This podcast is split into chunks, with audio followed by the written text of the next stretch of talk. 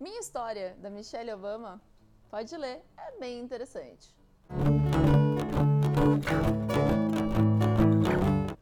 Uma das coisas mais interessantes de acompanhar um livro por áudio, no meu caso aqui eu ouvir o livro da Michelle Obama, Minha História, pelo Audible da Amazon, é você ter um bom narrador.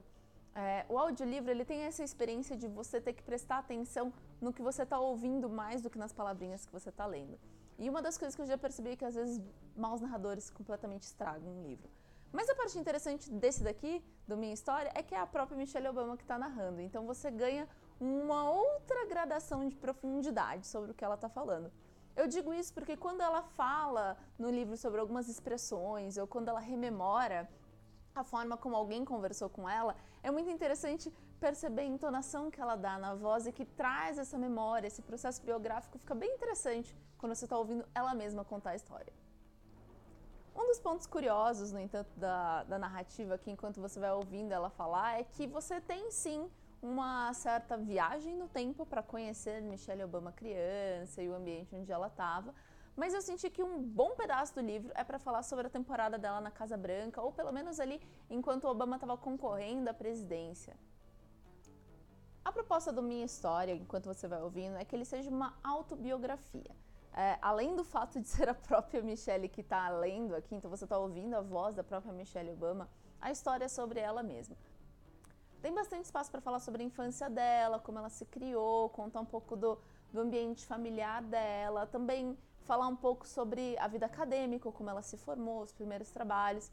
Mas não se engane, boa parte do que ela fala aqui nesse livro tem um pouco a ver com a parte esposa de um político influente. Não estou negando isso, mas boa parte da história dela, no livro ao menos, parece muito marcada por essa questão de ser a pessoa uh, que acompanha o Obama, ou que está cuidando da família enquanto o Obama está se dedicando à política. Tem esse lado um pouco esposa, assim.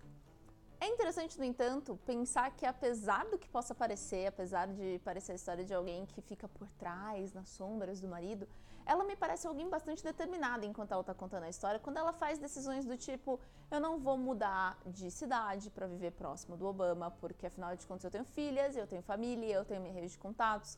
O quanto ela não abandona o próprio trabalho, o quanto ela conta das pequenas decisões do dia a dia que foram decisões difíceis para uma mulher fazer você, mulher que está me ouvindo, provavelmente vai me entender. Porque você tem que pensar no: será que eu acompanho meu marido? Ou será que eu cuido da rotina das minhas filhas? Tem, tem um trecho bem interessante ali que ela conta que ela tenta adaptar um pouco da rotina da casa para que as meninas, as filhas dela, tenham uma, um, uma proximidade com o pai, encontrem o pai. Até que ela chega um momento que fala assim: não, pera, a gente não vai viver em função dele. E a gente vai ter uma rotina, a gente vai deixar essa rotina clara para ele, ele vai saber os horários e ele tem que se adaptar à nossa rotina para que ele possa fazer parte da nossa vida. Então eu achei muito interessante esse ponto onde ela para para refletir e jogar um pouco da responsabilidade do pai de fazer parte ali. Quem vai gostar da biografia da Michelle Obama, do Minha História aqui, é quem como eu, é um pouco aficionado por biografias, quer saber da vida das pessoas. Essa é uma biografia bastante atual, de um personagem que ainda é vivo, que é um dos pontos que eu sempre falo da biografia. Minha professora, Maria Eugênia, falava muito que biografado bom é biografado morto, mas autobiografado, por favor, esperamos que eles estejam vivos. Então, é um tipo de biografia bastante atual e é interessante de ver como ela se posiciona. O formato audiobook, que foi esse que eu ouvi aqui, eu usei o aplicativozinho do Audible da, da Amazon, então no caso eu acabei acompanhando ele no original em inglês, mas ele traz uma camada extra de profundidade, eu acho. Como eu disse no começo, essa história dela mesma, rememorar as histórias dela na própria voz, ela traz a entonação dos personagens, ou ela traz até às vezes um pouco da consternação da própria voz dela, quando ela está falando sobre alguns momentos complicados da vida, ou a determinação, ela tem um tom de voz um pouco mais incisivo. É bem interessante acompanhar essa interpretação de Michelle Obama sobre Michelle Obama. É bem metalinguístico, eu diria.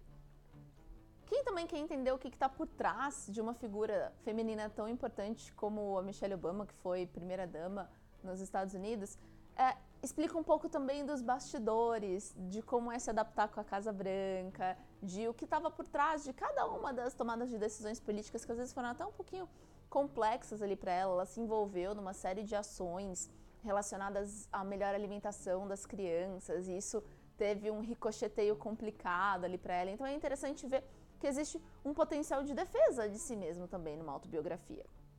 E quem curte fofoca, quem curte detalhe, quem curte minúcia, quem, quem quer ser transportado para dentro da Casa Branca ali naquele momento é, que é bastante histórico, querendo ou não, Obama foi o primeiro presidente negro dos Estados Unidos. Então, quem quer ter essa interação pode gostar dessa narrativa da Michelle Obama aqui no Minha História.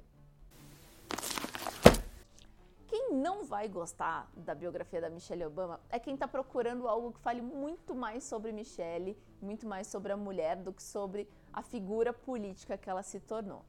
O fato dela falar bastante sobre o Barack Obama também pode incomodar algumas pessoas. Afinal, por mais que eles sejam um casal, a gente espera um pouco ouvir a visão dela, o que, que ela pensa dos fatos. E numa série de momentos eu tive essa impressão de que era algo muito minuciosamente é, coordenado, vamos dizer assim, por um esforço de assessoria de imprensa. Então, em alguns momentos ela tentava justificar, em alguns momentos ela tenta dizer o quão consternado ficou o Obama, ou quão complicada a situação, quão estressado ele estava. E esse tipo de defesa de um terceiro numa biografia me pareceu um pouquinho deslocado ali. Me deu a impressão de que o Barack Obama é um biografado por proxy. Então, assim, se sabe muito sobre Barack Obama através da narrativa e da voz, inclusive no meu caso aqui, da Michelle. É uma narrativa, por isso, que acaba se tornando um pouco mais emocional ali, de uma forma que complica, mistura política com emoção, não sei. Achei que em alguns momentos isso pode me desagradar um pouco e pode desagradar um leitor que está mais buscando uma história de vida inspiradora ou alguma coisa assim.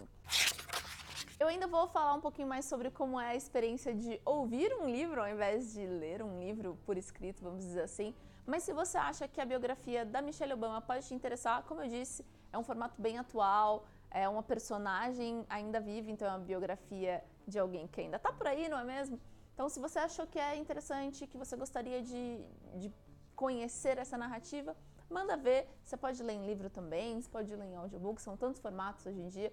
Se você achou que, hum, talvez essa não seja uma biografia para mim, não tem problema. Lembra que o princípio aqui do Não Li é Bom é exatamente contar um pouquinho sobre os livros e às vezes, eventualmente, até te liberar de lê-los, para que você possa ler a próxima coisa da sua lista.